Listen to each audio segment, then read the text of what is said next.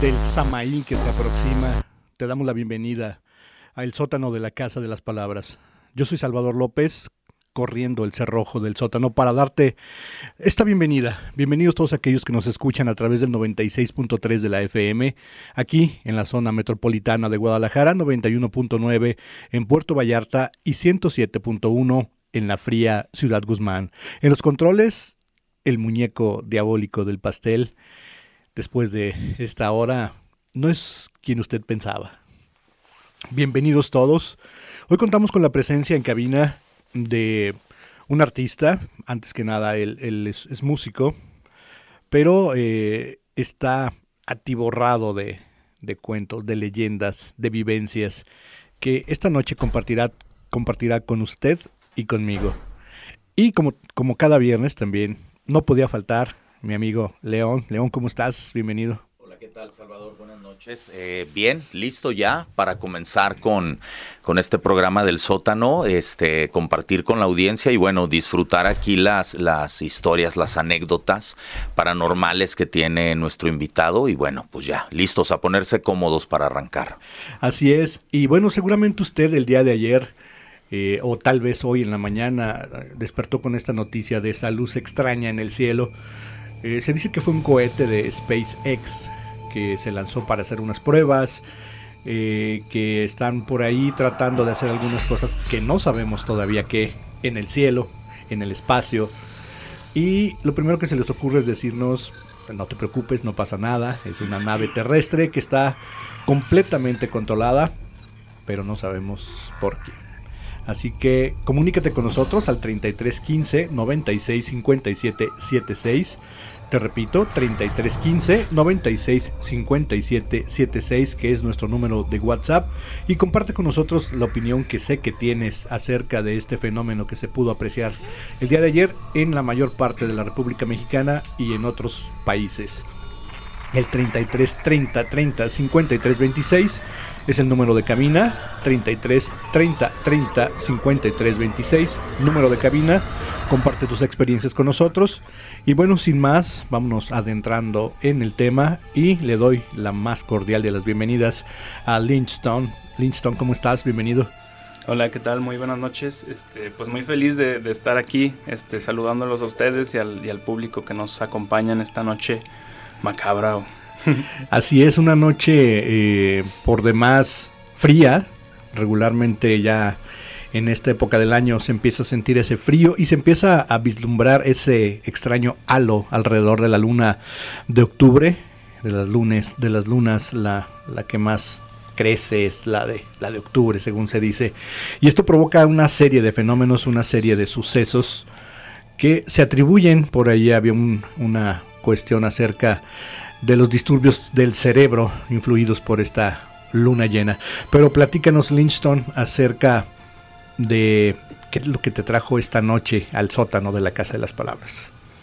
Pues bueno, yo como ya ustedes saben, eh, hago un, podcast en el que cuento cositas también de, terror y de, de temática ya como más paranormal sean ovnis, fantasmas, etcétera. Y, pues no sé, esta, este grupo de, temas y de temáticas pues no me trajeron hasta aquí hoy. Todo tiene un origen, Linston, así que platícanos cómo es que tú inicias en esto, qué te lleva a, a hacer este podcast, qué te lleva a compartir estas historias todos hemos visto, León es un afortunado, lo diría yo, porque él, ha vivido estos sucesos eh, a lo grande, yo creo que en primera fila. Pero a ti, ¿qué te lleva a, iniciar con estos relatos, a compartir, esa necesidad de compartir? Pues fíjate que igual yo creo que el, interés por, estos temas eh, que tengo desde niño, eh, siempre me gustó Halloween y estas épocas así como, como oscuras, digamos. Pero eh, hasta eso a mí nunca me ha pasado como nada tan extraño. Eh, si acaso he visto luces en el cielo, pero, pero han sido contadas las veces y en cuanto a fantasmas, pues no. Entonces a mí me, me urgía este, que la gente me contara sus experiencias. Yo, yo como buen chismoso quería saber las historias y pues así pedía las, las... De repente ponía una temática, por ejemplo, por ahí del primer capítulo que hice de, de mi podcast fue del, del hospital del Civil Viejo. Y me llegaron muchísimas historias de, que contaban que de la monja y que de aparecidos y de infinidad de cosas. Y, pues no sé, ya todo eso se amalgamaba y, me, me, llevaba como a querer más y pedir más y otras historias del Panteón de Belén y de tal y de cual. Así es, fíjate que, que e, es muy interesante darnos cuenta y lo hemos platicado en otros programas cómo este tema paranormal, este tema ufológico, este tema de conspiraciones, pues de alguna forma está muy despierto en el inconsciente colectivo. Eh, como bien comenta Salvador, eh, he tenido la oportunidad de primera mano de tener algunas experiencias tanto paranormales como, como ufológicas. Y creo que cuando le mueves un poquito eh, al, al, al, pópulo, a las personas acerca de este tema, yo creo que todos tenemos historias muy importantes, muy interesantes que contar. No se diga si hablamos de hospitales, no se diga si hablamos de panteones, no se diga si hablamos de escuelas incluso, ¿no? Yo tuve la oportunidad de crecer en un barrio que es eh, Santa Tere muy famoso, muy conocido en Guadalajara, donde bueno, las historias paranormales están a la orden del día. Y, desde luego que quisiéramos saber, quisiéramos que nos platicaras algunas de las experiencias que, tu audiencia te compartió eh, a través del podcast. Eh, justamente ahorita que, que, publiqué que iba a presentarme aquí, este, una amiga me mandó mensaje en breve porque me dijo que hace unos días este, que estaba dormida, sintió que, que le agarraron el, tobillo. Eh, ella pensó que era su hijo, que tiene pues, aproximadamente como 4 o 5 años. Eh, entonces ella despertó porque pensó que el niño necesitaba algo. Pero pues se dio cuenta de que no había nadie. Entonces ella lo adjudicó a que era su abuelita que ya había fallecido, que ya falleció. Y como no la ha ido a visitar al panteón desde que estaba embarazada de su hijo, entonces ella lo adjudicó como a eso. quiso pensar que, su abuelita la fue a visitar para. Tal, tal vez para avisarle algo, no sé. Y pues no sé, ya yéndonos como a lo del hospital civil, este, un, un amigo me contó de una vez que estaba trabajando como en, la construcción, estaban reparando creo el techo porque por goteras o alguna razón similar y que tenía que cruzar por un área en la que estaban las planchas en donde están las personas ya fallecidas. Entonces que en eso eh, fue por la carretilla con, con cemento o algún material y al ir cruzando por esa área uno de los, de los muertos se levantó, se sentó. Él nada más lo vio de reojo y no quiso voltear a verlo. Entonces mejor siguió caminando, apretó el paso, estrelló la carretilla ahí en un, en un refri o algo así mencionó y se fue con, sus compañeros. Eh, uno de sus compañeros le, le preguntó que por qué no había traído la carretilla. Y le contó lo, que había vivido.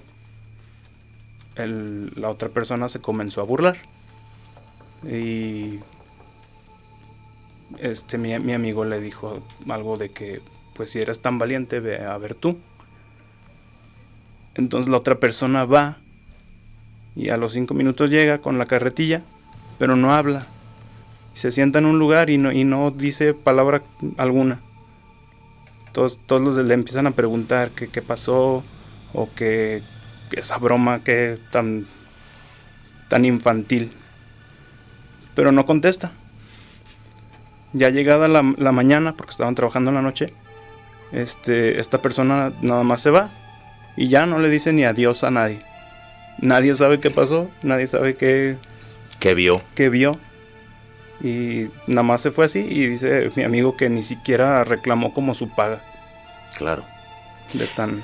Sí, suele ser, suele ser común, este, Salvador, también estas, estas historias eh, donde los cuerpos en los hospitales, en, las morgues, en los semefos, de repente hacen ruidos, gritos, eh, se mueven, tienen todavía impulsos nerviosos. Incluso yo he escuchado historias de, de cuerpos que cuando ya los llevan en la carroza, eh, cuerpos que se levantan ya estando en el, en el ataúd mismo. y, me gustaría saber si esto tiene alguna explicación científica o estamos hablando de un evento netamente paranormal. se, llaman movimientos post-mortem, este tipo de, movimientos que no son tan comunes, pero sí se llegan a dar. Eh, se dice inclusive que después de varios días de la descomposición del, cuerpo, es esta mm, acumulación de gases que se va haciendo en el interior del organismo que obliga a algunos movimientos involuntarios. Obviamente ya es un cadáver. La diferencia está cuando ese cuerpo que ya está inerte, que ya carece de vida, se levanta y te dirige la palabra. Ahí está el problema. De manera aparentemente cuerda, ¿no? ¿Qué es lo que supongo que sucedió en esta, en esta situación que nos comenta, comenta Lichton? Que, debió haber sido aterrador para esta persona, ¿no? El hecho de tratar de evadir el tema y ver de reojo que se levanta un cadáver, por la razón que sea, sea científica o no lo sea, debe ser sumamente impresionante. Fíjate que, me viene a la mente, y, creo que también es un factor importante, que muchas veces se quedan plasmaciones, o sea, se queda la, la plasmación energética de la persona yo tuve una experiencia y, la voy a comentar rápido porque, eh, vaya, creo que vale la pena comentarlo. Cuando yo tenía entre 12 y 13 años de edad, eh, yo tenía a mi mejor amigo. Infortunadamente, bueno, falleció en, un accidente. Recuerdo que fue a la primer misa de cuerpo presente que, que me tocó ir en mi vida, 12, 13 años de edad. Eh, estábamos en la misa, estaba obviamente ahí el ataúd de mi amigo, yo estaba sentado de manera lateral al, al, ataúd. Y de repente, ¿qué podría estar pensando un niño de 12, 13 años? Creo que estás muy lejos de entender lo que es la muerte. Se los juro que yo vi cómo mi amigo estaba el ataúd cerrado, cómo mi amigo se sentó en el ataúd, o sea, como si hubiera traspasado la tapa del ataúd, volteó así vio a, las personas que estaban en, el templo, así como de manera general, y se volvió a acostar dentro del mismo ataúd. Eh, yo me puse muy mal cuando yo vi eso, yo entré en una crisis, eh, me sacaron del templo, expliqué qué es lo que había visto, evidentemente me dijeron, no te lo imaginaste, yo al día de hoy sigo diciendo, no me lo imaginé. Yo lo vi en realidad cómo se sentó en el ataúd, miró a la gente y se volvió a acostar. A eso me refiero cuando hablo de que se queda la energía plasmada, ¿no? Sí, debe haber algo eh, en cuanto a esa energía que, bien lo dice la ciencia, ¿no? No, no se destruye, se transforma, pero ¿qué hay en ese lapso eh, de que aceptas o de que concibes tu nueva realidad a la que estás dejando? Eh, ¿qué es lo que, eh, cuál de los, de los relatos que te han compartido te ha sorprendido que tú hayas dicho, mejor no me lo hubieras contado? Pues, ay, había también uno muy bueno del hospital civil también, en el que una, una señora me contaba que iba a, atender, estaban atendiendo a su hijo y en una, en una de esas de que se quedó con un grupo de personas a dormir en uno de los jardines, decidieron irse al piso en el que trataban a los niños con cáncer. Ya. Este, porque en ese momento estaba vacío. Entonces dijeron, pues en vez de estar aquí en el piso, en el pasto frío, vámonos a las, a las camillas. Este, el grupo de personas sube, está todo oscuras y ya como pueden se, se recuestan y se duermen. Pero a los pocos minutos empiezan a escuchar eh, cómo, los, cómo hay niños jugando este, con carritos, con pelotas. Y entonces despiertan a esta, a esta persona, a esta muchacha. Y, y, le dicen, escucha todo lo, que, todo lo que está pasando en el cuarto de al lado. entonces la, la, señora se pone así como de, pero pues no hay nadie. Y exactamente, pero pues los niños al parecer siguen aquí, a lo mejor este pues no sé, tratando de sobrellevar el, dolor que sintieron o no, no tengo idea de cómo, cómo explicar eso, pero ese sí me, al escucharlo pues me puso los pelos de punta. Se dice que una de las manifestaciones más eh, terribles, eh, espeluznantes puede ser precisamente la de, la de un niño. Eh, saludos al, al, muñeco diabólico que por ahí tuvo la fortuna de, de, la niña que se dice deambula por este, por este edificio. Pero eh, también es bien sabido que se comenta acerca de que no es realmente un niño o una niña, ¿no? Sino que los seres, energías de bajo astral, utilizan este medio para hacer que una persona se acerque con lástima, con afán de ayudar. Que lo vea como inocente. Exacto, exacto. Una vez atraída la atención de esta otra persona, suele manifestarse como es o quien es y el 99.9% de las veces no es un niño. Sí, justamente. Eh, hay muchos casos, incluso investigaciones que se hacen, eh, donde estos, estos pequeños fantasmitas disfrazados de niños, pues en realidad suelen ser demonios que utilizan este tipo de apariencias, como bien comenta nuestro invitado, para, para llamar la atención y, que, y que alguna especie de influencia tiene esto en nuestra psique que en realidad nos genera un terror. Es decir, genera más miedo ver una entidad como un niño que ver a un fantasma de un adulto. Es como, como genera un shock diferente en, en, nuestra psique. ¿Será porque algo en nuestro interior detecta que efectivamente el ser que está ahí pues no es precisamente un niño, sino una entidad demoníaca? podría ser, algo así. Este, siento que lo, es como lo más común no ver este fantasmas que sean niños o mujeres de blanco o viejitos. Sí.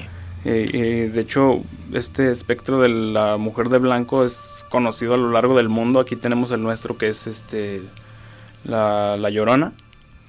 Pero me parece que en Europa eh, se le conoce como Banshee es también algo así como un espíritu que, llora, como que se lamenta. Es una mujer de blanco generalmente.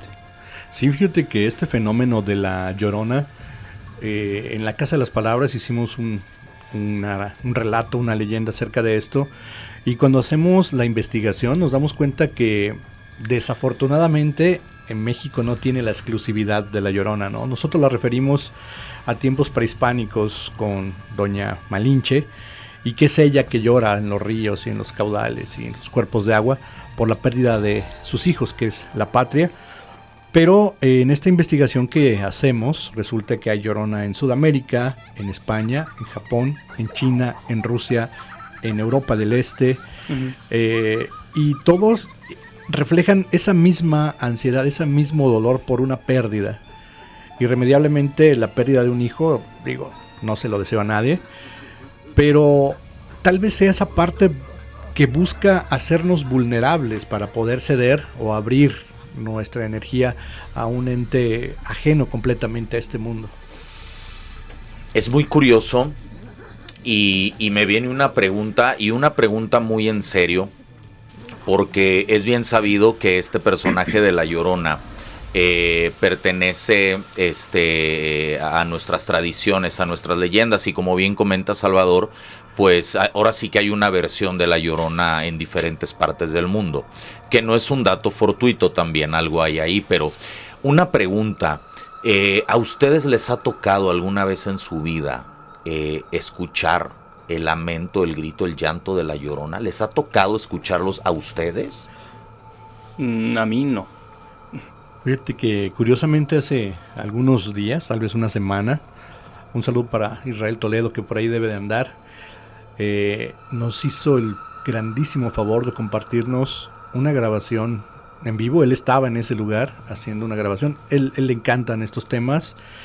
Eh, acude al lugar donde dicen que estaba sucediendo y logra hacer una, una grabación increíble. Creo que vamos a tener que subirla a redes sociales con el, con el permiso de él porque es es escalofriante. Realmente escuchar ese sonido, no sé si sea la frecuencia vibracional en la cual se emite este, este sonido, este llanto o quejido, es realmente impresionante. Es una figura blanca con cabello negro que flota por la calle, se desliza, eh, digo, diciéndole de, manera vulgar y para que usted se lo pueda imaginar, es como si tuviera patines o como se, se deslizara sobre una patineta porque no, no pisa el suelo y busca de manera desesperada algo o a alguien. Porque es un grito desgarrador. Terriblemente desgarrador. Es, Te, taladra no solo los oídos, eh, sientes que la piel se te eriza. Y digo, es una grabación, es un, es un video. No me imagino las personas que estaban alrededor de este lugar. Eh, se escucha a los perros que aullan, que ladran y es, realmente impresionante. Sí, porque además no es, no es el grito convencional de una mujer que lanza un lamento. Eh, eh, híjole, es un grito como si desgarrara al viento. Yo les hacía esta pregunta porque en una ocasión hace varios años yo lo escuché, ese, ese grito, y, y fue desgarrador, fue yo corrí a la ventana, me asomé, no vi a nadie, pero claramente lo escuché. Jalisco, Jalisco Radio. El sótano.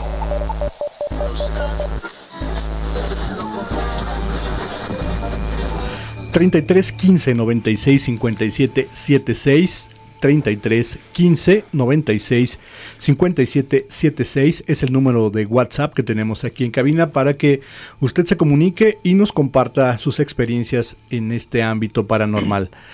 Eh, comentábamos antes de esta interferencia acerca de lo impresionante que pudiera ser escuchar en vivo este, este grito, ¿no, León?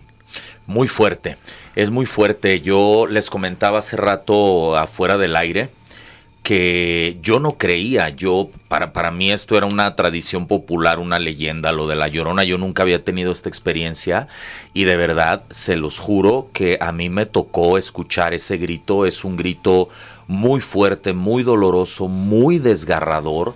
Y sabes qué es lo más curioso, que ese grito no viene de ninguna parte, lo escuchas en el ambiente, pero no viene de algún lugar, tú sabes cuando una persona grita, pues tú identificas de dónde viene el grito. No, el grito de la llorona viene de cualquier parte, es como estereofónico se le llama. Es holofónico, esa es la definición, es un sonido holofónico que eh, no, no, percibes el punto exacto de donde, de donde viene. Me hace recordar esta anécdota que nos platicó el capitán de bomberos que estuvo aquí con nosotros eh, que en el momento exacto de la muerte de un paciente que intentaban rescatar de un, de un choque muy, muy feo, eh, esta persona fallece y en ese momento se escucha una risa infernal eh, a un volumen. Él nos comenta que estaban en una carretera transitada. Imagínate tú, seguramente la mayoría de ustedes han visto cuando arrastran un carro a una grúa, ponen unas cadenas y lo jalan, es un ruido muy fuerte Ahora súmale el, paso de los vehículos, de camiones de carga, eh, gente de diferentes corporaciones tratando de sacar a otras personas. Es un ruido eh, ambiental bastante fuerte y él nos contaba que esta carcajada fue sonora, opacó todos los sonidos ambientales, no encontraron un punto de dónde viniera y todo el mundo se quedó sorprendido de que dijeron, ¿qué fue eso? ¿De dónde vino? Sí. Algo así me imagino, pero en modo llorona, en modo agudo, debe ser terrible. Es, es, muy fuerte, es muy fuerte la experiencia y, yo les puedo asegurar que eh, ahorita en la audiencia, en las personas que nos escuchan, eh, por lo menos más de una o dos personas me parece que también les ha tocado vivir esta, esta experiencia. Sí, definitivamente es, es este escalofriante este tema de la llorona. Yo no creía en ella. Cuando lo escuché, vaya, no me quedó lugar a dudas que, que algo, algo generaba ese grito tan fuerte y tan desgarrador. Lynchton, eh, tú nos platicas que de manera personal o en primera persona no te ha tocado eh, pues vivir una situación de este tipo. ¿Qué piensas de las personas que te comparten estas experiencias y crees tú que para ti sea bueno o malo que no te haya sucedido algo así? Pues principalmente todas las historias que me, han enviado, pues yo las, yo las creo. O sea, no me gusta como desmentir o decirle a una persona que, que vio o escuchó mal, porque pues yo no estaba ahí. Y más bien me, genera como, como un interés para tratar de descubrir qué tipo de entidad fue con la que se topó. Este, a mí no me ha pasado, como les comento, y pues no sé, tal vez fue, ha sido bueno, porque también pues me he mantenido como, o sea, igual sigo creyendo, pero no, pero no me ha tocado pues el susto. Eh, hay una historia también muy, que me, que me gustó mucho de, de uno de los capítulos, en los que un, un productor de, de, un estudio este, en el que trabajamos de repente con Chucky también, eh, me contó una historia de que cuando él estaba chico, por X o Y se enojó con su mamá y se subió a su cuarto enojado, se sentó en la cama, se puso sus audífonos para escuchar música en su Walkman y, y en eso, en el cuarto, alcanzaba a ver el cuarto de su mamá y alcanzó a ver como una, una caja de cartón que estaba abajo de un ventilador de pedestal salía, salía disparada como si lo hubieran pateado. Fíjate que en este momento nos está llegando un mensaje de la audiencia, ad hoc de lo que platicamos de La Llorona. Nos escriben, a mí también me tocó escucharlo y sí, efectivamente, eh, no sabes de dónde, de dónde viene el, el ruido. ¿no?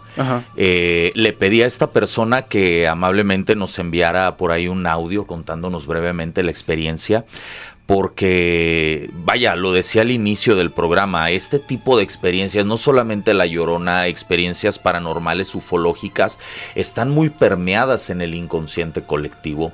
Aquí mismo, en cabina, hemos estado transmitiendo el programa y de pronto ha habido unos cambios de temperatura radicales, donde estamos hablando de un tema en particular y baja tremendamente la temperatura aquí en cabina en una ocasión a mí me movieron una botella con agua y, no había una razón lógica por el cual la botella estuviera tintineando. Y, vaya esto esto está esto ocurre en todas partes. Eh, eh, yo creo que es lo que nos jala a todos. Ahorita que mencionaste eso del agua justamente en la, en la casa que vivía hace dos meses este seguido salía a la cocina y había un garrafón en, en la barra y el agua moviéndose como si alguien se acabara de servir, pero pues no había nadie. Este, seguido como que pasa eso, esos fenómenos con el agua por alguna razón. Sí, fíjate que es algo, algo tal vez común. Eh, al buen Iván Rom que debe andar por ahí también. En una ocasión estábamos armando una consola en un estudio y el garrafón de agua hizo exactamente lo mismo, ¿no? Empezó como a gorgorear, a burbujear, no sé, el agua se movía de manera impresionante, como si alguien estuviera vaciándolo. Es un despachador de agua esos que pones de cabeza. De primera impresión puedes decir, bueno, entró aire por, por el sistema del agua, pero llega un momento en que dices, no, o sea, ya es, demasiado. Esto no es aire. Esto no es aire, ya es demasiado, no, no puede ser así. Entonces, este es un fenómeno que también se da en algunos lugares donde los cuerpos de agua eh, son predominantes, lagos, ríos, eh, norias inclusive, donde estos fenómenos cobran mayor, mayor eh, vida, ¿no? Mayor intensidad, exactamente. ¿Tienes ya por ahí el audio, León? ¿Quieres compartirlo? Sí, así es. Bueno, me acaba de llegar en este momento el audio y lo voy a transmitir como va. Hola, ¿qué tal? Buenas noches. Sí, también yo tuve esa experiencia. Es un sonido mm, como si fuera un eco, porque se escucha de repente cerca y de repente está más lejos. Mm, no sé cómo explicarlo, pero sí es. está un poco complicado de explicar. Así es, mira, y, bien comentábamos hace un momento que, este tipo de evento, y no solamente el de La Llorona, sino otros paranormales, Eh, hemos sabido muchas personas a quienes nos ha tocado eh, vivir esto. Muchísimas gracias Rosa por, por este audio que nos haces y por los comentarios que, nos envías. Y de igual manera invitar a las personas que nos están escuchando que nos envíen sus número, eh, su WhatsApp al número Salvador.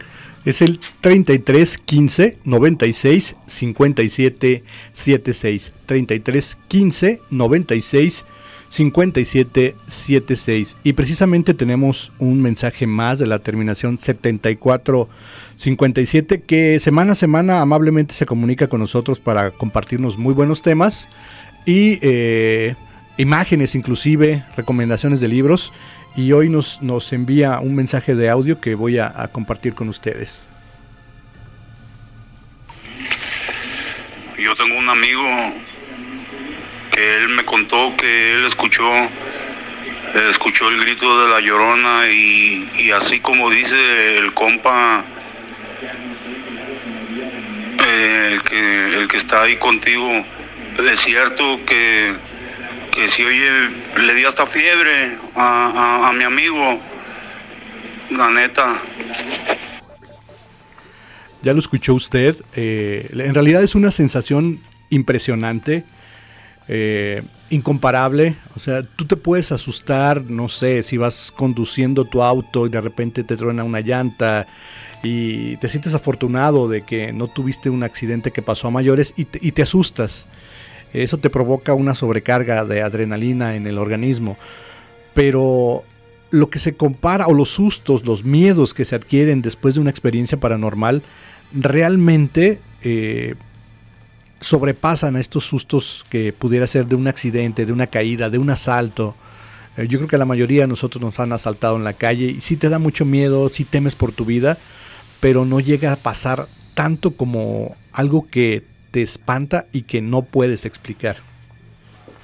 Este, justamente de, hablando del, de la llorona, a mí me ha tocado que, que me cuentan este, personas con las que trabajo eh, como parte de la leyenda lo tomo el que cuando la escuchas cerca significa que está lejos y cuando la escuchas lejos está cerca.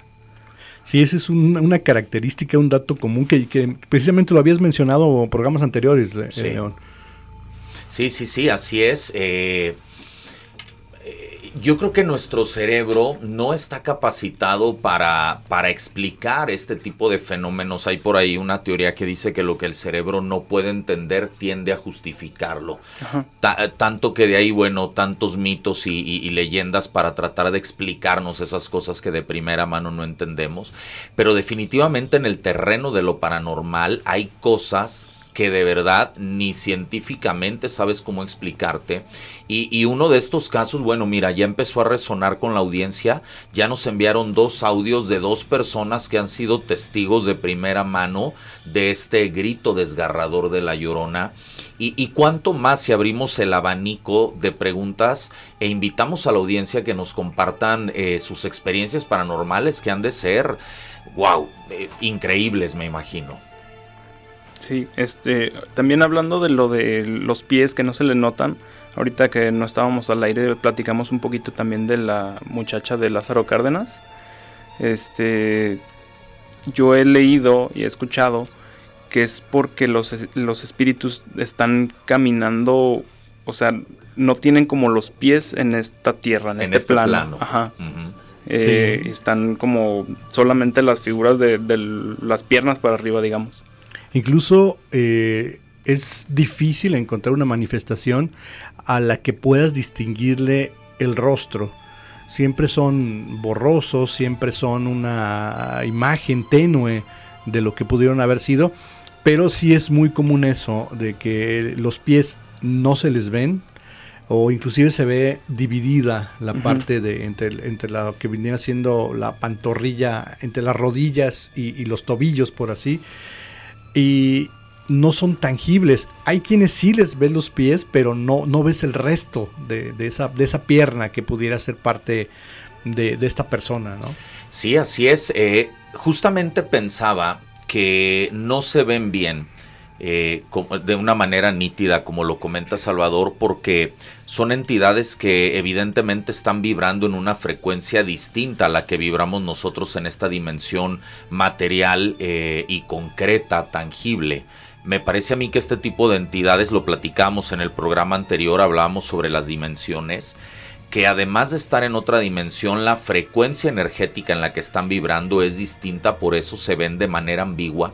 Sin embargo, eh, hay personas, hay mediums, hay videntes que han reportado que ellos ven a este tipo de entidades como si fuera una persona viva, tal cual, en 3D, eh, tal cual. Yo, yo, platiqué alguna vez una experiencia que tuve con un vecino que falleció.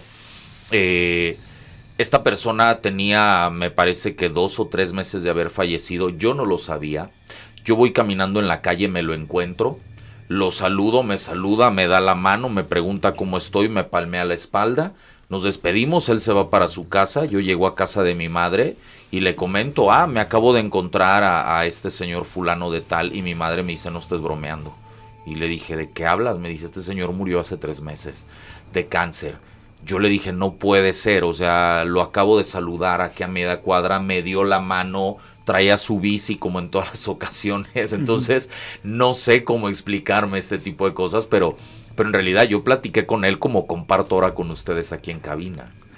Siguen llegando mensajes a través del WhatsApp y nos dicen, hola, buenas noches, antes que nada un saludo a todos en cabina, mi nombre es Patty. En alguna ocasión también me tocó escuchar el lamento y la verdad es algo muy intenso. Pareciera que todo alrededor guarda silencio y ese sonido taladra, te da miedo, pero también te provoca una profunda tristeza. También he escuchado que el motivo por el que en muchos países exista la leyenda es porque se supone que toda mujer que comete filicidio es condenada a este castigo a vagar en pena. Saludos. El filicidio, para que usted que nos escuche y no está familiarizado con este término, es la muerte violenta provocada por un padre hacia un hijo. Entonces debe ser algo, algo terrible cargar con eso. Sí, así es. Ha de ser muy fuerte, pero bueno, regresamos aquí con, con nuestro invitado eh, que a mí me dejó este picado con lo del podcast. Jalisco, Jalisco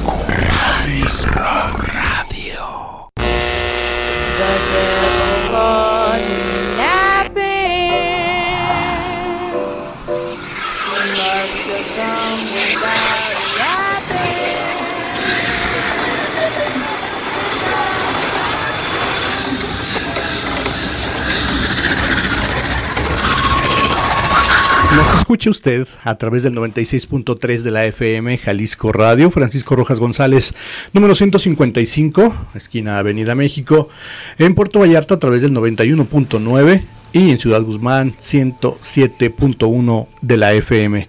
Un saludo para nuestro amigo, nuestro historiador de cabecera, Israel Toledo, que él se da a la tarea de investigar este tipo de situaciones, de fenómenos y que muy amablemente nos acaba de compartir una grabación que hizo por allá en la población de Ojuelos y que compartiremos más adelante con usted acerca de este fenómeno de la llorona. Le queremos compartir también que es un audio pues fuerte, es un audio que le aconsejamos escuche con discreción. No tiene palabras altisonantes ni nada por el estilo, sin embargo, sí es muy impresionante lo que nuestro buen amigo Israel Toledo logra captar con esa habilidad, con ese don que él tiene y tan amablemente nos comparte para poder nosotros a su vez compartirle a usted. Continuamos ya en esta segunda hora del sótano y seguimos con nuestro invitado de lujo Lynch Stone que tiene un podcast de este tipo de relatos y que también es un apasionado del tema. Así es, este el podcast se llama Cuéntaselo a la fogata, lo puedes escuchar en, Spotify. Hasta el momento cuenta con 10 capítulos eh, y estoy planeando ya la, lo que sería la segunda temporada, aventar tal vez otros 10 capítulos, pero pues yo creo que sería ya hasta el año que viene, porque ahorita no he encontrado el tiempo. Sí, de repente el día a día nos come, ¿no? Con todas las actividades que tenemos que hacer, los deberes, el trabajo, el hobby, si es que lo tenemos. Y bueno, sí, resulta complicado, pero lo importante es que te has dado a la tarea de, de compartir todos estos relatos que no se quedan en el cajón. Eh, nos decía el buen Israel, los fantasmas son de dominio público y hay que compartirlos. Así es. Eh, de estos relatos que tú tienes ya compilados, ¿qué otro nos puedes eh, compartir que también para ti haya sido pues destacable?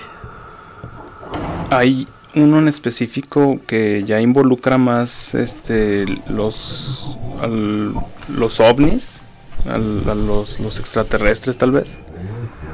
Eh, que me comentó una persona que, que, en cierta ocasión se juntó con sus amigos de, de la preparatoria.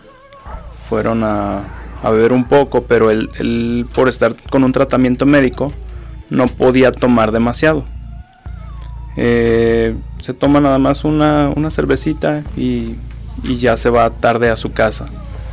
Eh, al ir llegando a un complejo como de departamentos, se estaciona y al lado de ese, de ese estacionamiento había un, una, una unidad deportiva. Eh, de reojo alcanza a ver que hay unos niños él los menciona como personas chiquitas, pero pues se le hace raro que a esa hora, como a las 2, 3 de la mañana, haya niños en la unidad deportiva. Entonces voltea y como que ya no los ve, no sabe qué, qué onda. Se va para, se dirige a su edificio y voltea otra vez y los, y los ve como si estuvieran platicando. Pero con una apariencia como, como describen a los extraterrestres, chaparritos con cabeza grande. Entonces le da un escalofrío que corre y ya no se ni siquiera se anima a asomarse por la ventana a ver si es cierto lo que vio. Y pues ahí termina el relato. Una pues este miedo a lo diferente, a lo desconocido. Eh, se dice que ya están entre nosotros. Es una frase muy tallada, que ya están aquí, que nos acompañan desde hace tiempo, desde pues tiempos inmemoriales, eh, se mencionan en la Biblia, se mencionan en diferentes civilizaciones, pero eh, creo que ha sido complicado que alguien tome una imagen nítida de estos seres, ¿no? Sí, justamente, y, y cuando hay personas que han cuestionado esta parte de, bueno, es que no es posible con el nivel de tecnología que tenemos el día de hoy, que cuando se trate de tomar eh, fotos de, de no humanos, como se les llama ahora, o de objetos tampoco humanos, eh, las fotos salgan tan borrosas. Esto lo achacan a que seguramente el campo electromagnético o la radiación que cubre este tipo de, objetos o de seres eh, generan alteraciones en los aparatos electrónicos y es por eso que, que, no salen. Incluso llegó a ocurrir con el mismo eh, Billy Mayer algunos algunas fotografías que, que salieron veladas, ¿no? Entre las tantas que logró Hubo otras que salieron veladas y justamente lo achacan a esto, a un, a un, a un campo eh, que, que, afecta a los aparatos electrónicos. Por eso no es, no es sencillo tomar imágenes. Pero aquí hay otro tema interesante.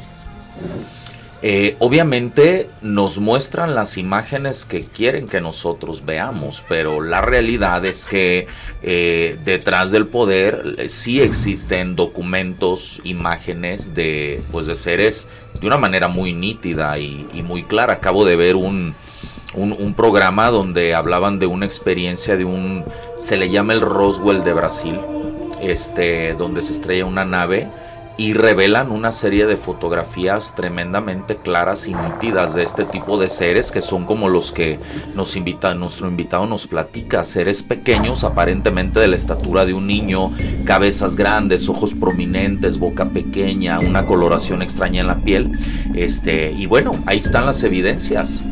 Que curiosamente en este caso eh, sorprendió a todos, bueno, aparte de este suceso, la rapidísima aparición de las Fuerzas Armadas estadounidenses. Casual. Para apoderarse de este objeto que cae ahí, su tecnología y todo lo que había alrededor. Aunque se cuenta que una persona logró obtener algunos fragmentos de este objeto que se estrella ahí.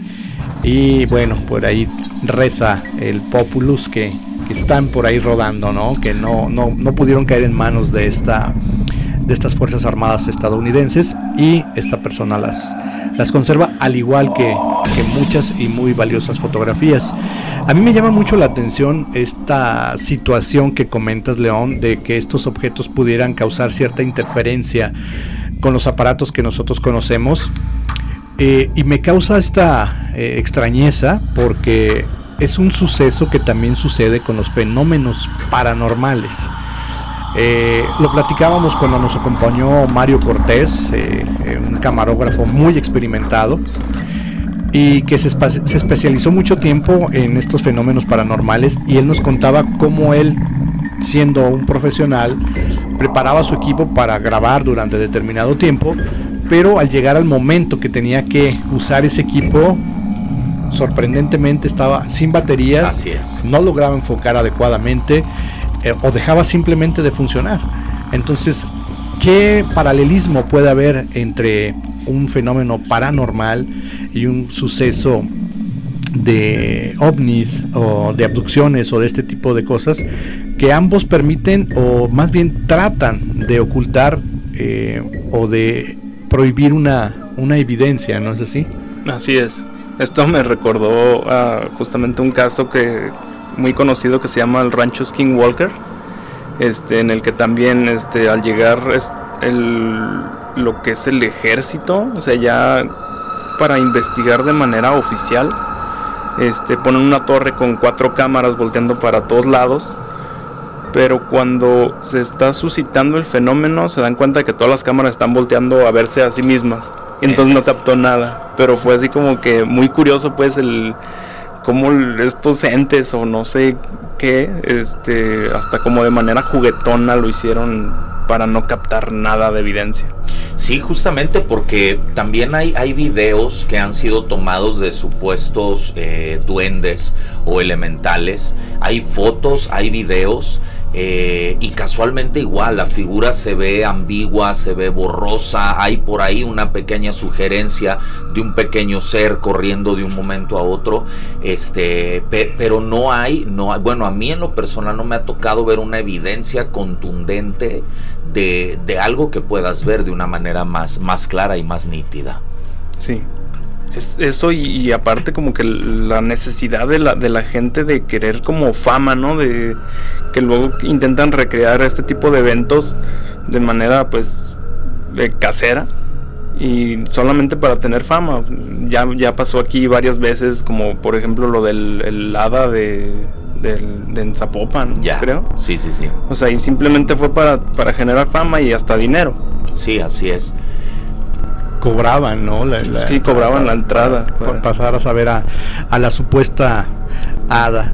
En referencia a estos elementales, creo que sí ha sido complicado eh, que se demuestre su existencia. Eh, recuerdo por ahí, inclusive hay una, una, película de una persona que dedica su vida a esto, a tratar de capturar en imagen a este tipo de criaturas y que finalmente se comenta o se dice que sí lo logra, pero que al final él dice, mm, no, mejor no lo muestro porque perturbaría y podría crear un desequilibrio entre lo que existe de manera tangible y lo que no lo es. Entonces él decide guardar esas imágenes. Después de algunos años eh, sale una, de, curiosamente de un hada también.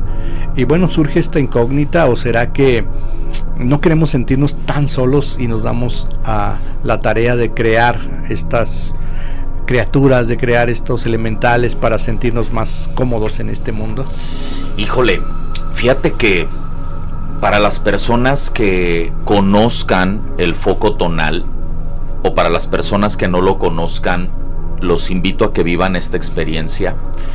A mí me ha tocado ir en algunas ocasiones al foco tonal y eh, experimentar de primera mano eh, la presencia de elementales, de duendes, de hadas. De hecho, si han ido, eh, atestiguarán que hay un ambiente muy particular, hay un clima, hay, hay, hay, hay un algo. Hay un algo donde tú sientes que te están siguiendo, que te están observando. Hay por ahí una pequeña islita, una parte que es como la juguetería de los duendes que por cierto está bastante tétrico. este, además de la energía que genera el mismo foco tonal. Eh, y en las dos experiencias que yo tuve ahí, eh, hubo lugares a donde yo no pude entrar porque se me detonaba un fuerte dolor de cabeza y todo el tiempo sentía que había pequeños seres que te estaban observando. Probablemente alguien en la audiencia también ha tenido esta experiencia.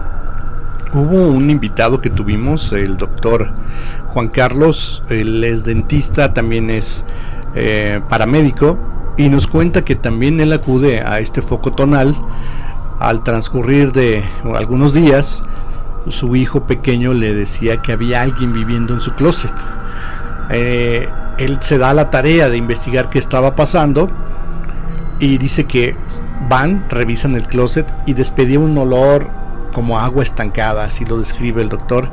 Era horrible el, ese, ese aroma, ese olor se da la tarea de consultar a algún especialista y le dice que sí, que efectivamente un elemental se fue junto con su hijo y se anidó en el closet, ahí vivía muy cómodamente. No logran verlo, pero las evidencias eran, eran notables, ¿no? Desde este olor, desde estas características que tenía la presencia de este supuesto ser dentro de la recámara de su hijo, ¿no? Eh, también su hijo nos contó que podía él ver algunas, algunas situaciones, ver algunas cosas y pues nos llamó mucho la atención ver cómo de un paseo familiar se podía eh, suscitar ya una situación de mayor, no sé si riesgo o si de mayor adrenalina por lo menos, ¿no? Para mí yo creo que es súper importante el, el prestarle atención a los niños en este tipo de casos de que te están diciendo papá, ahí hay un duende, un hada, un fantasma eh, o cualquier cosa porque ellos se le llaman este el, séptimo sentido eh, el, poder captar todas estas cosas que ya como adultos ya no vemos. Dicen que, ya a partir como de los 7, 8 años empiezas a perderlo pero cuando eres, eres menor de, de edad este de esa edad, pues eh, lo puedes presenciar y lo puedes sentir y estás como más eh, perceptible pues a ese tipo de, cositas. Sí, así es, así es justamente y, reforzando lo que comentabas, eh, Salvador, eh, ad hoc de lo del tema del foco tonal y lo de esta, esta pequeña entidad que se fue con el niño, también cuentan, contaba mi abuela, eh, acerca de tener cuidado cuando llevas a niños pequeños a lugares donde hay agua, particularmente ríos, lagunas, etcétera, porque dice, dice que en esos lugares hay muchas entidades, hay muchos elementales. Y que a mí contaba mi abuela que a los niños, a los niños pequeños, estas entidades les robaban la conciencia.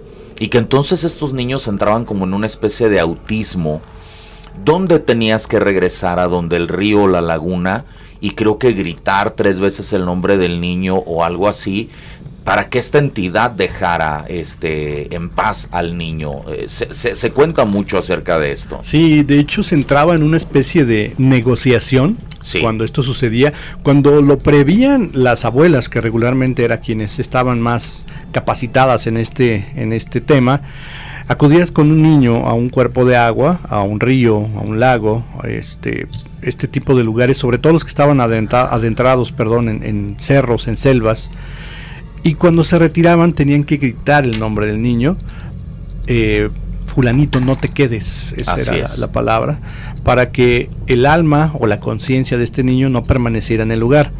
Cuando pasaban los días y se daban cuenta de que ya no estaba la conciencia o el alma en ese niño, tenías que regresar, tenían que hacer ese, ese ritual de, gritarle para que regresara, pero en cambio tenían que dejar algo, cigarros, dulces, miel, fruta, para que ellos hicieran ese, ese trueque, ese intercambio, decir, ok, me dejas esto y te regreso la conciencia de, de ese pequeño.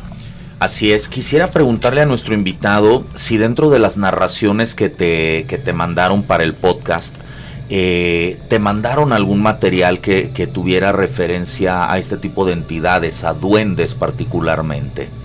Eh, una, una, buena amiga de Veracruz, de hecho me contó de una casa en la que se fueron a vivir, en la que vivía su abuelita, y era muy grande y muy vieja, y, ahí de repente los juguetes amanecían en el pasillo como si ellos se hubieran levantado a jugar en la, madrugada y su mamá los regañaba y decía, oye, ¿por qué tiran los juguetes y no los recogen? Y, ellos insistían en que ellos no habían sido. Y ella se lo adjudicaba a, a, este tipo de entes.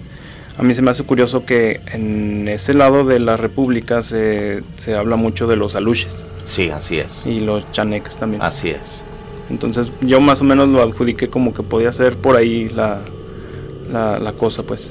¿Cómo saber, me pregunto en este momento, eh, y, toco madera desde luego, pero cómo saber si en tu casa eh, tienes alguna entidad, particularmente un duende? ¿Hay alguna manera de saberlo? Pues mira, hay algunos consejos que te dan, ¿no? Sobre todo... Eh, ¿cómo llamarlo? Síntomas, por decirles de algún modo. Eh, si en tu casa se pierden cosas, si en tu casa de repente dices, yo dejé mis llaves aquí, estoy segurísimo que aquí estaban, no las encuentras y después de unos días esas llaves regresan a donde estaban, eh, pérdida de alimentos dulces, galletas, miel, ese tipo de, cuestiones, se dice que es un indicio de que pudiera haber este tipo de, elementales ahí y que eh, por lo regular no son malos, o se dice que no son malos, porque solamente cohabitan contigo en, ese espacio, ¿no? Obviamente tienen sus demandas en cuanto a ese tipo de, de, alimentos o de jugar con las cosas que tú dejas por ahí, pero se dice que no, no trasciende más allá de eso.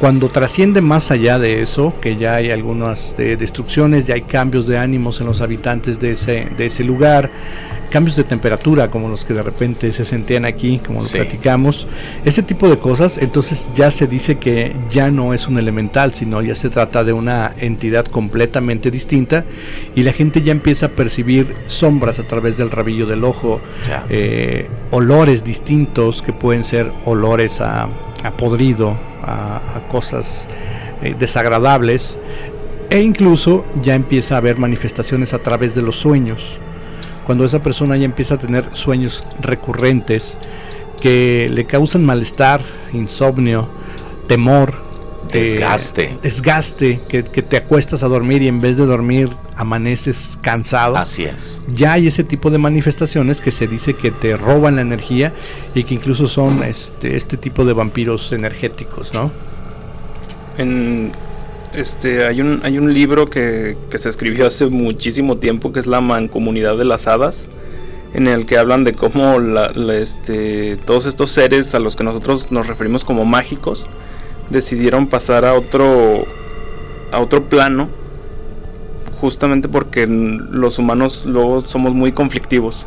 Este, entonces querían, es como si estuviéramos en la misma tierra pero en diferente plano, entonces pueden estar como cohabitando aquí, pero no los vemos. Ya, y les doy la razón.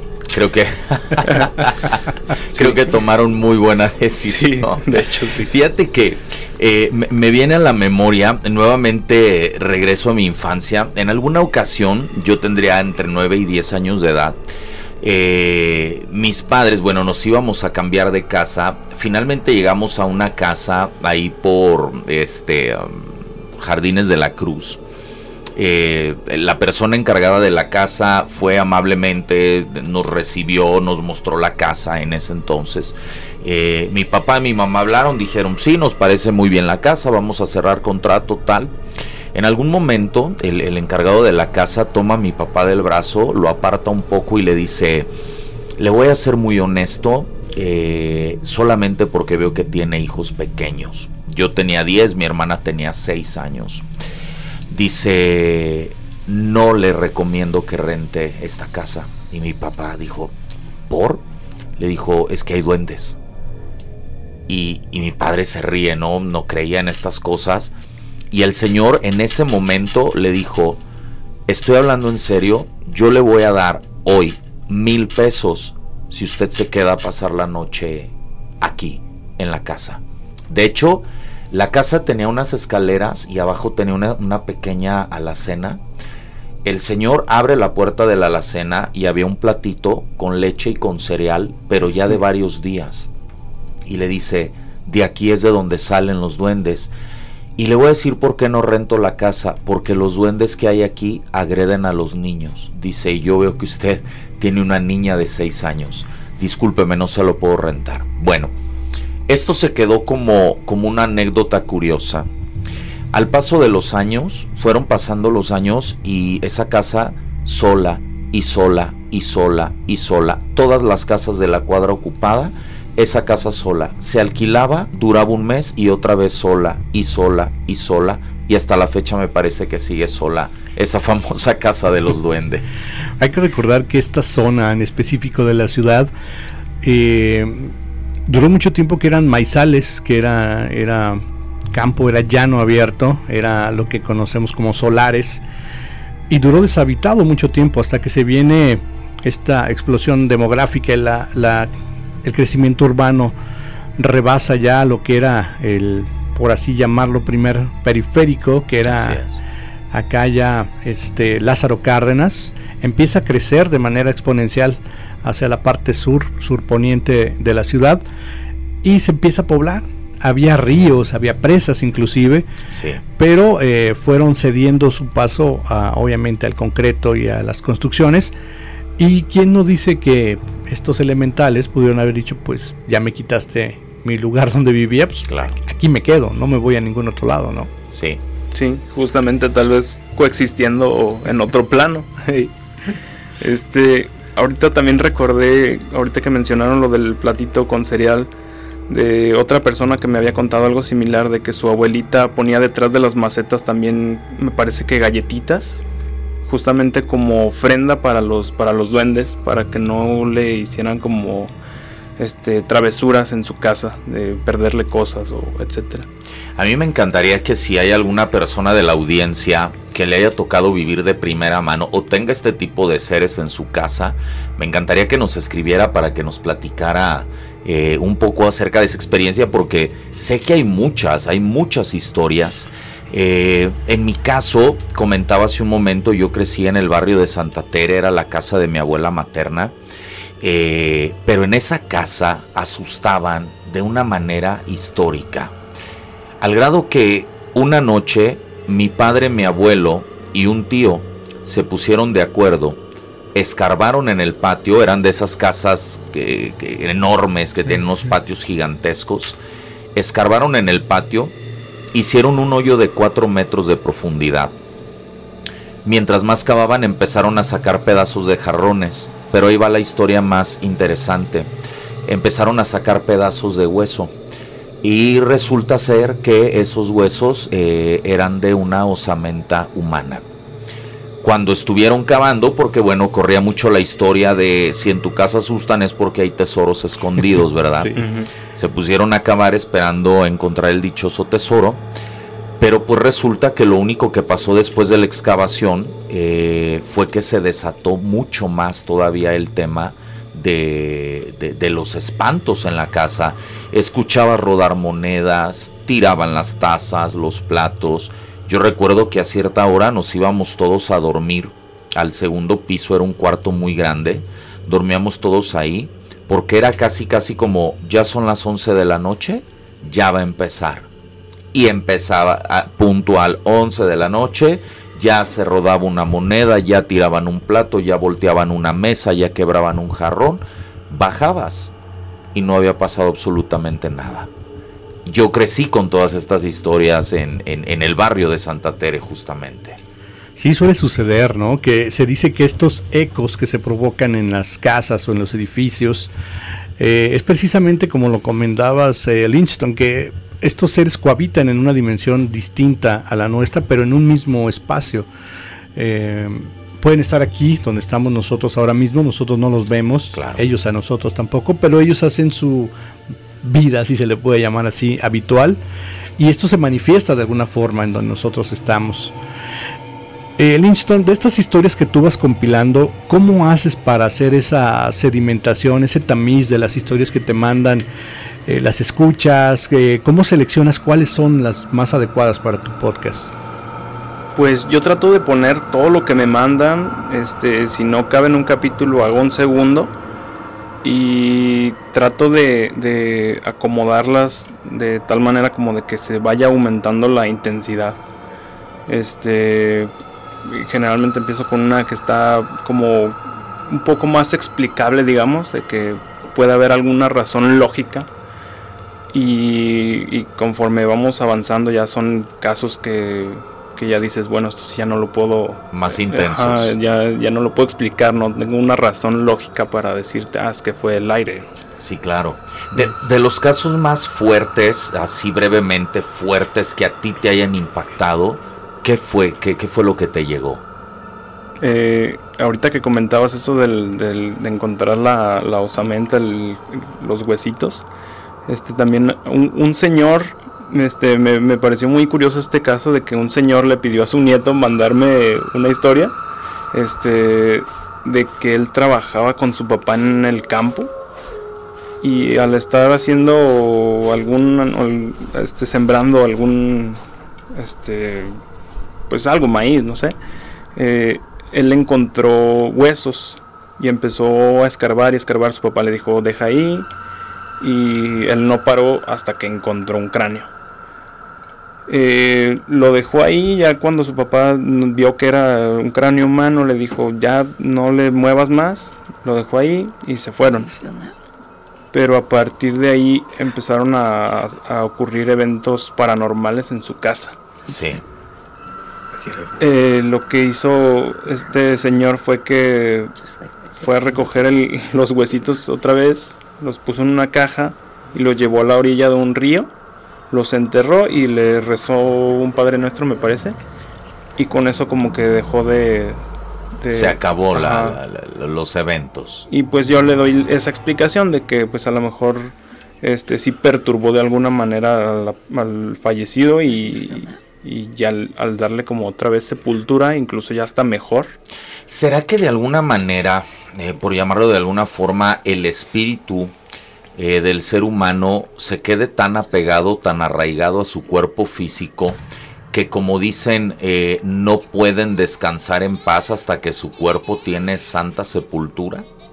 tendrá que ver con eso.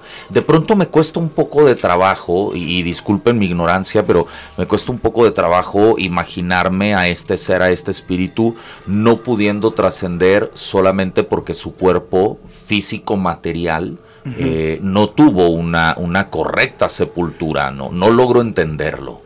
Yo creo que más bien eh, se refiere al apego, al apego que este ser, eh, esta persona pudo haber tenido a este mundo material y se manifiesta a través de su cuerpo. En el libro de los muertos, eh, eh, de, ah, me, bueno, de, de, los monjes tibetanos, el libro sí. de los muertos tibetanos, ellos tienen un proceso donde lo primero que hacen es deshacerse de las cosas del fallecido y posteriormente quemar su cuerpo para evitar que tenga la tentación de regresar a él. Sí. Y con esto obligan a trascender a esta, a esta persona y a desprenderse. Eh, para ellos es eh, de una manera más digerible porque ellos están totalmente convencidos de que su cuerpo físico termina completamente arruinado, enfermo, deforme y que a cambio de esa trascendencia, de ese morirte, recibirás uno completamente nuevo a través de la reencarnación. Entonces yeah. es más sencillo lograr esa, esa, esa transferencia de un cuerpo a otro, ¿no?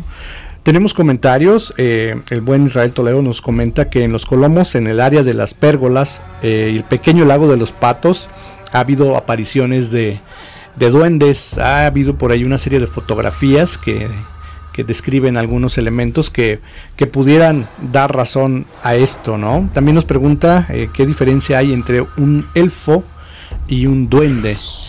Un elfo eh, es una criatura de la eh, mitología nórdica. Es, es, un duende importado, le podemos llamar Así de esa es. manera. Es de la mitología nórdica y germánica. Y bueno, es una es considerado como una raza menor de dioses de la fertilidad y generalmente son representando o representa a hombres jóvenes.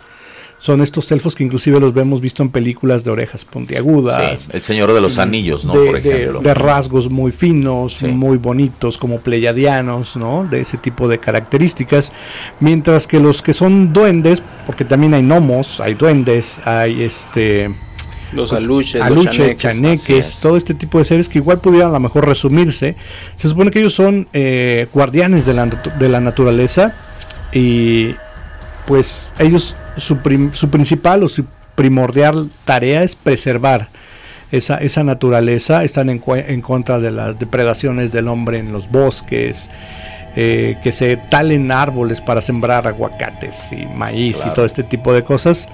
Y pues bueno, se supone que Básicamente esta sería la diferencia, aunque también se dice que algunos duendes eh, son consortes o cómplices de brujerías, de hechicerías y pueden llegar a ser eh, malos, pueden llegar a ser eh, a caer en la, en la avaricia y, buscar cosas más materiales que, por ejemplo, esta leyenda que se sabe del duende y la olla de oro, ¿no? Al final del arco iris, que es una representación de la avaricia a través de estos, de estos seres que se supone no te molestan mientras tú no los molestes, pero cuando llegas a hacerlo, a perturbarlos, entonces sí, dicen por ahí, agárrate, ¿no?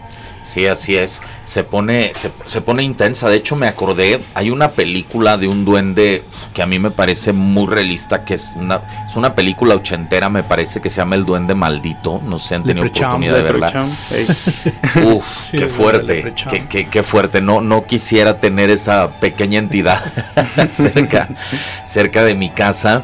Este, pero bueno, eh, eh, si, el, si el pueblo, si el colectivo lo reporta, pues es porque evidentemente estos seres existen, están y, se manifiestan. Ahora, recuerdo también cuando comentabas, este, Tocayo, el, estos seres grises, que también eh, son los visitantes, eh, ¿cómo se les llama? Eh, visitantes de habitación eh, visitantes nocturnos, estas entidades alienígenas que de pronto se te manifiestan o de manera física o a través de sueños lúcidos. Sí, son estos seres invasivos, me atrevo yo a nombrarlos, que se dice que están en, vigilia tuya, eh, puede ser a través de estos sueños que se vuelven también recurrentes, o que de repente tú no ya, ya no puedes distinguir entre el sueño y la realidad. Eh, es cuando muchas veces decimos, es que ya no sé si estaba soñando o realmente me pasó. Y es a través de estos seres que mucha gente eh, se despierta con, con, pesadillas o después de que creen haber tenido una pesadilla, que abren sus ojos y ven, lo primero que ven son a estos seres observándolos y tratando de a veces de llevarlos, de, de moverlos y les provocan cierta parálisis que no pueden hacer otra cosa puede ser equiparable tal vez a esta situación que dicen que se te sube el muerto. Sí, la parálisis del sueño. Así es, la parálisis de sueño, que no te puedes mover, no puedes hablar, pero sin embargo tienes esa sensación de que algo no te permite respirar y lo tienes justamente sobre tu pecho, ¿no? Sí, así es. Y estás también como consciente, ¿no? Exacto. Este, hay un relato que, que conté, no en este podcast, sino en otro que tenía eh, sobre uno, también uno de, de, estos seres de los grises, eh, que también me causa mucha, no sé, como intriga. Y contaba, una, una muchacha me contó que su mamá en una ocasión estaba en su cama, de su cama se alcanzaba a ver el pasillo y en ese pasillo había un tragaluz. Entonces en, cierto momento de la noche se despierta y en la luz de, del pasillo ve a un ser pequeñito. La señora se tapa con la cobija porque todos sabemos que las cobijas son son protectoras. Son las protectoras. así es. Y si es del tigre más. si es del tigre más. y en eso empieza a sentir como en su cama se empieza a hundir como de que alguien, se subió. Entonces la, este, la, señora está, está asustada, está aterrada y en eso escucha, mami, no puedo dormir. Entonces dice, ay, es mi hija. Y se, le, y se, baja la cobija y le dice, ¿qué pasó? Es que la persona chiquita no me deja dormir. Entonces así como que ya te había salvado, pero otra vez te vuelve el escalofrío de Chang. ¿Qué, vio entonces? Sí, hay una película muy interesante eh, acerca de esto que se llama Los Elegidos, no sé si han tenido oportunidad de verla brutal, brutal, donde justamente como comentaba Salvador, estos, estos seres grises eh, se empiezan primero a manifestar a través de sueños. Eh, eh, el niño que aparece en la película, bueno, se empieza a familiarizar un poco, le llama el hombre de arena, ¿verdad? Se empieza a familiarizar a través de sueños, luego se vuelve como el, amigo imaginario que luego decimos que los niños tienen, hasta que, bueno, la manifestación de estos seres en la casa se hace evidente cuando, cuando empiezan a mover cosas en la alacena, quitar fotos y hacer todo esto. Yo creo que es una película que viene a explicar, más allá del tema ciencia ficción, viene a explicar muy bien cuál es el modus operandi de este tipo de entidades que, de pronto llegan con una familia, se empecinan con la familia y hasta que no se llevan alguno o varios miembros de la familia. Yo creo que ese afán, no sé si traspolarlo, el afán que nosotros sentimos, la curiosidad que tenemos de conocimiento, y la esperanza de encontrar otros, otros seres, otra vida inteligente en otro lugar, pudiera ser la misma que ellos manifiestan a través de estas investigaciones que para ellos debe, debe ser eso, no le encuentro otra, otra explicación, que vengan, nos observen, nos coloquen esos implantes tan famosos que lo hemos platicado anteriormente. Hay, hay, médicos que ya se especializan en extraer esos implantes y que curiosamente al sacarlos del organismo se desintegran, desaparecen y aquellos que logran sobrevivir no son más grandes que una cabeza de alfiler. Es aquella, aquel ejemplo que poníamos acerca de los eh, rastreadores que como seres humanos podemos colocar en peces, en tiburones, en ballenas, en tortugas, para estar sabiendo qué hacen y hacia dónde se mueven y con esto describir un patrón de comportamiento y saber cómo afecta eh, la naturaleza, el clima y todo esto a esta especie. Posiblemente sea eso lo que ellos hacen con nosotros, posiblemente sea solamente ese afán de investigación, pues no, no lo sabemos realmente o a qué se deba o simplemente somos su creación y nos están monitoreando, ¿no? Ah, este, ahorita que mencionaste del, lo del niño que veía en sueños y así, me recordó otra entidad que se llama Tulpa. Ya. Eh, esa que de repente, o sea, una persona empieza a mencionarla tanto y a contagiarla, por así decirlo, que entra en el consciente colectivo hasta que la hacen real. Sí, así es. Este, un ejemplo bien fácil es Slenderman comenzó como un cuento de internet, pero ya de repente había gente que juraba que lo había visto. Sí, así es, se va permeando poderosamente en el inconsciente colectivo. Ahora, fíjense, quería comentar algo interesante. Eh, tú, Salvador, has tenido eh, experiencias paranormales, vamos a llamarles simplemente con fantasmas. ¿Las has tenido? Sí, así es. Sí, sí ok. ¿Has tenido, Tocayo, experiencias con fantasmas? Con fantasmas, no. No, ok. ¿Con duendes? Eh, sí. Sí. Eh, historias de mi abuelo, pero yo personalmente no. Ok. Con otro tipo de entidades, vamos a llamarle demonios. ¿Sí? ¿Sí? Mm, yo no, porque creo que, bueno, más bien no creo como en, en los demonios como tal. Ok, bien extraterrestres? Eh, avistamientos. Avistamientos. Sí, igual, este. Avistamientos. Primer tipo, yo creo. Ok. ¿Por qué les pregunto esto? Porque la sensación que se experimenta entre un fantasma, un duende, un demonio, una entidad no humana, eh, una entidad biológica no humana, es muy diferente. Es muy diferente la sensación de un fantasma a la sensación de una entidad biológica no humana. Y esto lo comento porque tuve la oportunidad de vivirlo hace un par de años atrás en Tapalpa, en un campamento en las Piedrotas. Un campamento, tal cual, casa de campaña, tras. La sensación, para empezar, te sientes rodeado de elementales hay, un ambiente ahí que tu, yo creo que tu sexto sentido te dice, son elementales. No hay fantasmas. No hay una sensación de, de un fantasma.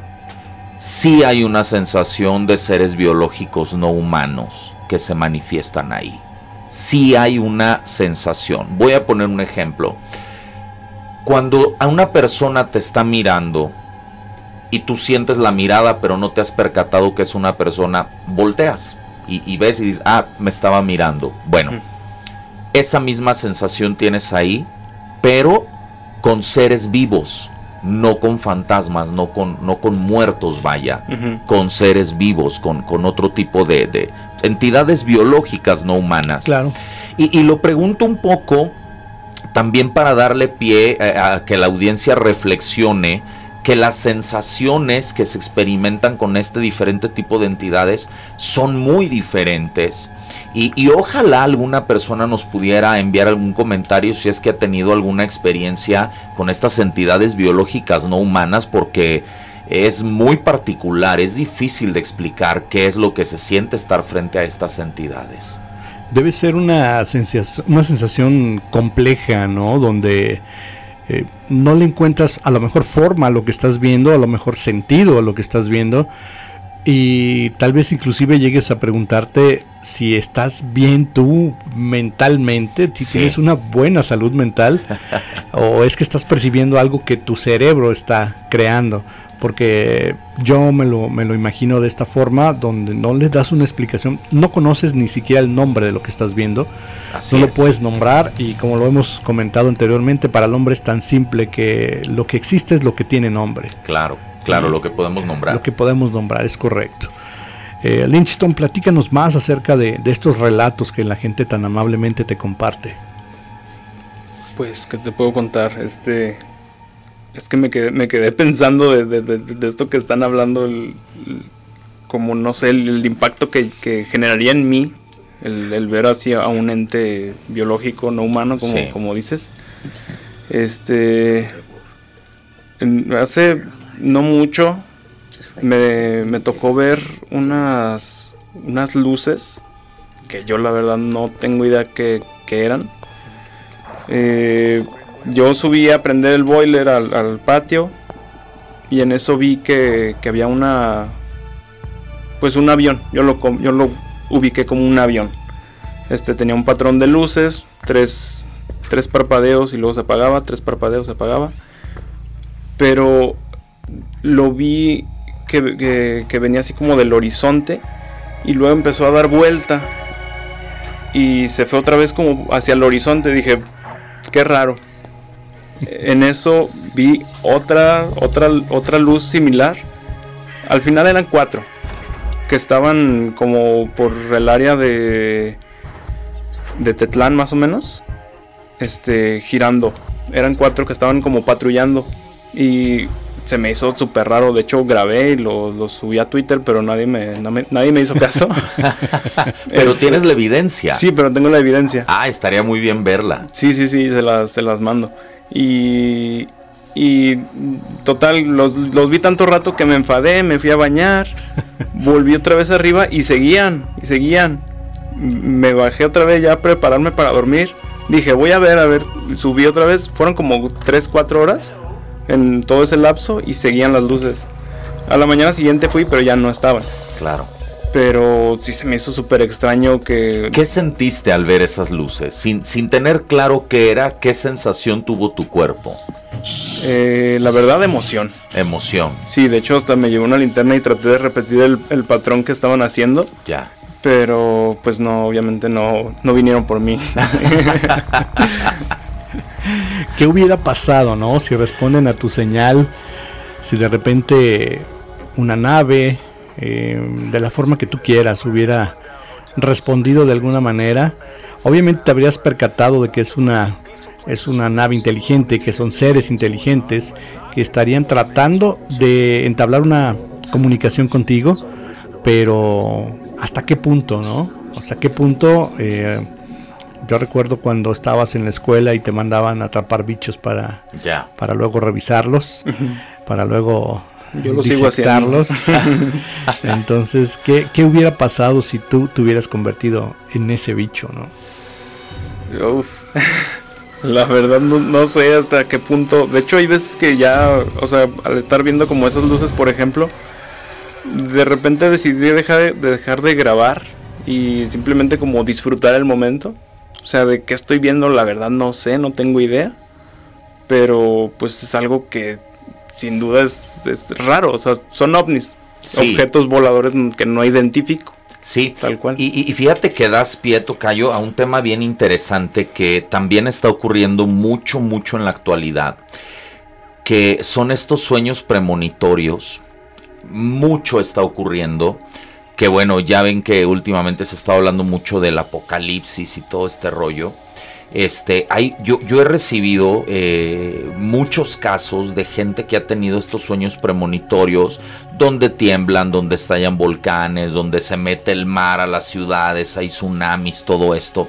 Pero también eh, me ha tocado escuchar muchos sueños premonitorios este, de contacto de estas entidades no humanas con nosotros, de naves que se manifiestan ya abiertamente en el cielo, que bajan, que hacen comunicación y contacto con nosotros. Y me parece muy curioso porque si bien en los últimos años ha habido un boom de todo, de todo este tipo de temas, pero ¿a qué grado ha sido ese boom para permearse en el inconsciente colectivo y entonces empezar a manifestarse en forma de sueños? Porque incluso hay personas que dicen que han recibido mensajes muy claros y muy acertados acerca de cosas que dijeron que iban a pasar y que han pasado. Yo creo que esto abre una, una puerta enorme de posibilidades acerca de este tan añorado primer contacto eh, con estos seres, con estas naves, con estas inteligencias que no sabemos de dónde puedan venir y tampoco podríamos saber las intenciones que puedan eh, traer consigo, ¿no? Eh, recuerdo pues, haber visto algunos documentales donde personas que habían supuestamente hecho estos contactos decían no los busquen, no se acerquen no traten de contactarlos porque esto no, no es nada bueno, ¿no?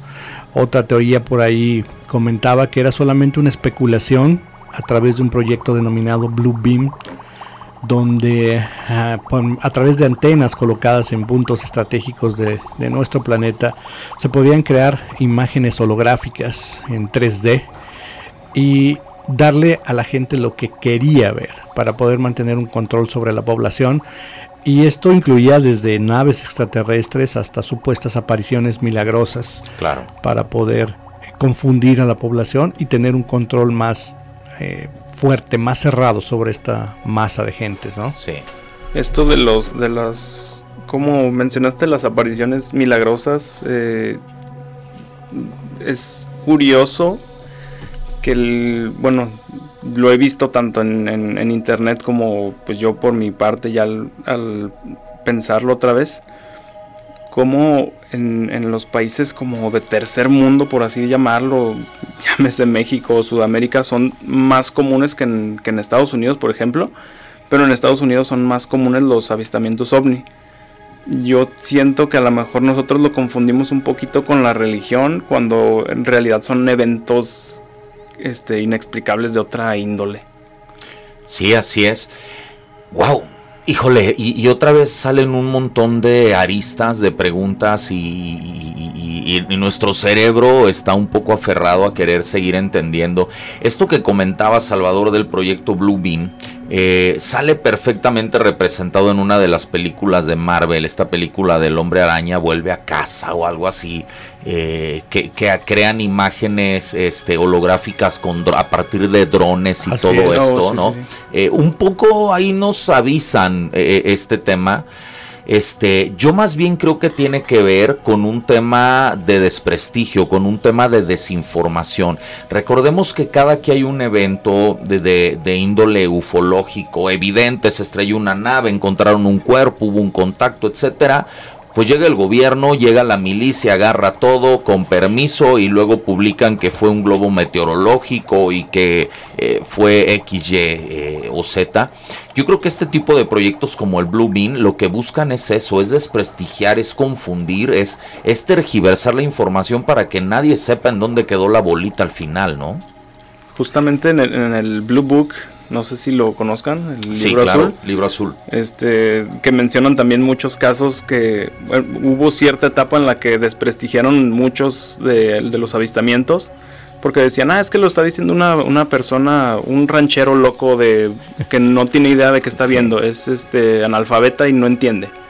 Eh, pero en realidad había avistamientos que habían visto este gente del gobierno o gente de, militares que ya no podían como decirle que no. O sea, ellos conocen más que nadie los aviones, los, aparatos que están en el aire, pues, y de repente que, que algún militar te diga eso no es un avión, pues ya está extraño, ¿no? Sí, fíjate que se dice que hasta presidentes de Estados Unidos han tenido este tipo de avistamientos. Papas. Papas. Eh, por ahí hubo una conferencia, yo recuerdo, de unos astronautas que regresan de una misión espacial, están en una conferencia de prensa y una de las astronautas eh, se desmaya cuando empieza a recordar lo que había vivido fuera del espacio. Sin duda alguna experiencias fuertes, complicadas para quienes no entendemos o no tenemos ese don del entendimiento tan amplio como pudiera ser. Pero bueno, Lynchton, se nos viene el tiempo encima con qué nos quedamos de, esta entrevista y qué más quieres compartir además de tus redes sociales. Pues me pueden encontrar como Chachón Linston en Facebook, Instagram. Ahí, como ya mencionó Salvador al inicio, soy artista y también me gustan todos estos temas de paranormales o ufológicos o criptozoológicos, de lo que sea. y pues yo creo que hay que mantener siempre esa, esa espinita de, creer y, poner atención a todo lo que vemos, escuchar a los niños y voltear al cielo sobre todo eso, tener en cuenta a los pequeños que como sabemos tienen la percepción más, más amplia, más abierta y más honesta que nosotros. León, nos estamos despidiendo, compártenos por favor tus redes y con qué te quedas de esta experiencia del día de hoy. Claro que sí, Salvador. Bueno, a mí me encuentran en redes como arroba el león de la conciencia, Facebook, Instagram y TikTok. ¿Y con qué me quedo? Bueno, pues con un extraordinario sabor de boca porque estas historias dan cada vez a más y me encanta que de pronto nosotros tengamos la oportunidad de tener los micrófonos abiertos para comunicar este tipo de cosas.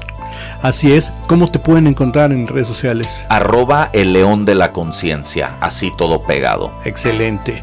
Pues bueno, ya lo sabe usted, cuéntaselo a la fogata, es el podcast que eh, Lynchton tiene por ahí a través de Spotify. Búsquelo, emocionese y después comparta sus experiencias con nosotros. Nos tenemos que ir ya, no sin antes hacerle la invitación para mañana sábado. Bueno, en unos minutos más ya es sábado. Eh, a las 8 de la noche puede usted escuchar Tenor, una producción de, Lalo, de Lalo Ortega, que nos trae por ahí a Miguel Mateos. Eh, escúchelo, vale mucho la pena. Eh, para que usted no se pierda un episodio de estos, le pone mucho empeño.